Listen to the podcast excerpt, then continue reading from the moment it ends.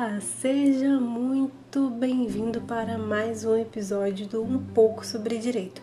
Eu sou a Débora Rodrigues e serei a sua host de hoje.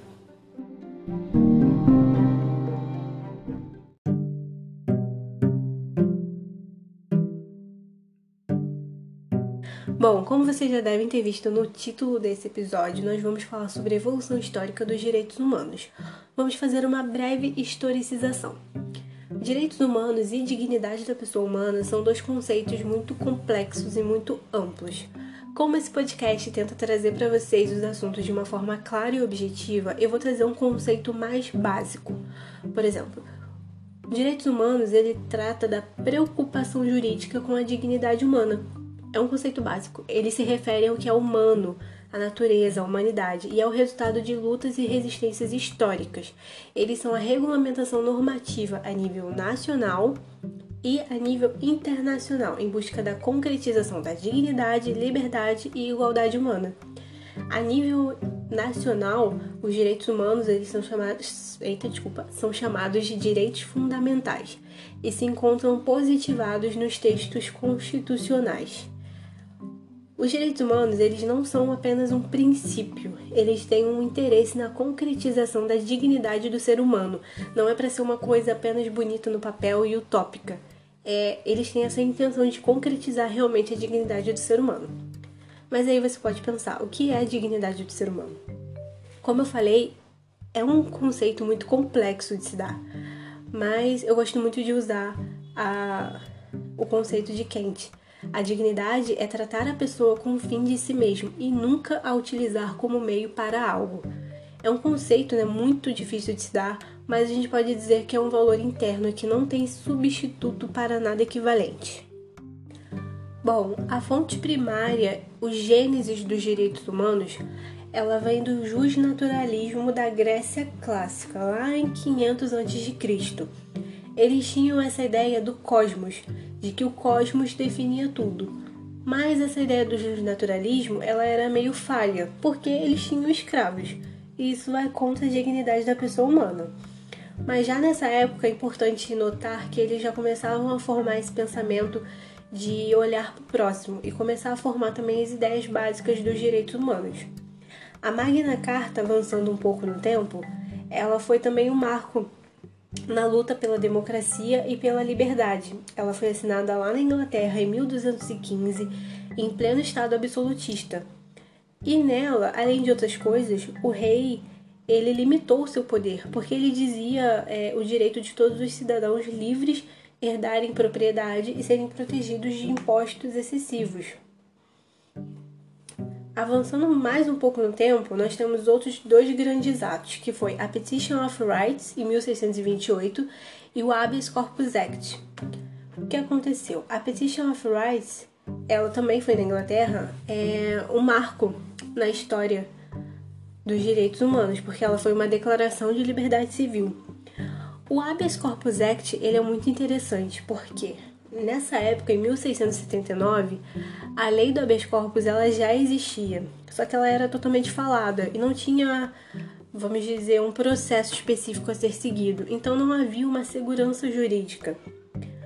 Com esse ato, ela passou a ser regulamentada, documentada. Assim dava uma certa né, segurança jurídica e ela depois ainda serviu como exemplo para outras ações.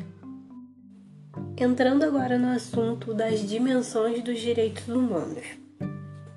A primeira dimensão, ela ocorre no final do século XVII e início do século XVIII, com o Iluminismo, porque nessa época o movimento iluminista ele começou a questionar o porquê do rei poder fazer tudo o que queria, além de outras coisas, né?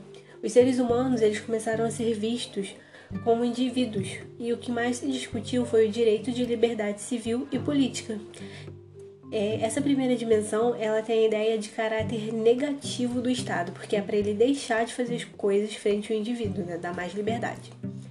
Alguns marcos históricos dessa primeira geração são a Revolução Gloriosa na Inglaterra, do século XVII, lá em 1688. Um ano depois disso, em 1689, nasceu a Bill of Rights, que pedia eleições livres, liberdade de expressão, controle do parlamento e vedação de penas cruéis.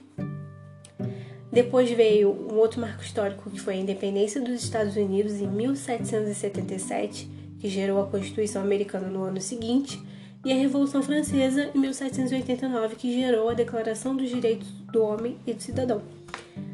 Lá na terceira, na segunda dimensão, aliás, ela aconteceu no início do século XX, ela tem um caráter ativo do de parte do Estado e ela trata mais de buscar uma igualdade econômica, social e cultural. Nós vemos a segunda, nós vemos a influência dessa segunda dimensão no artigo 6 da nossa Constituição. Como marco histórico, nós temos a Revolução Mexicana, que ocorre em 1910, e logo depois, em 1917, gera a Constituição Mexicana, que ela foi a primeira constituição do mundo a reconhecer a dignidade do trabalhador. Temos a Revolução Russa, em 1917 também, com a Declaração do Povo Trabalhador Explorado, e temos a Constituição de Weimar. Eu não sei se é assim que se fala. E ela se deu em 1919 e foi baseada nas duas últimas constituições que eu citei. Aí nós entramos na terceira dimensão dos direitos humanos. Aqui nós temos mais uma influência da fraternidade, porque é o interesse em comum. Ela trata dos direitos difusos e dos direitos coletivos. Os direitos difusos são aqueles que os titulares são pessoas indeterminadas e ligadas pela circunstância do fato. E os direitos coletivos são aqueles que os titulares são um grupo ou uma categoria específica. Como marco histórico, nós temos o fim da Segunda Guerra Mundial em 1945, a criação da ONU em 1945 também, e a Declaração Universal dos Direitos Humanos em 1948. E basicamente é isso, gente. Tem um livro muito bom chamado A Afirmação Histórica dos Direitos Humanos, do, do professor Fábio Conder Comparado. Esse livro é muito indicado para quem quer se aprofundar um pouco mais na evolução histórica dos direitos humanos. Ele tem um pouco mais de 600 páginas e é bem interessante.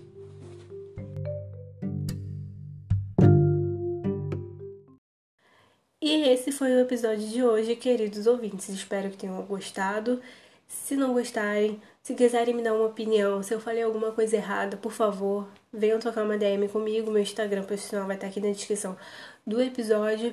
E é isso, continue se cuidando, lavem as mãos. Beijos e até!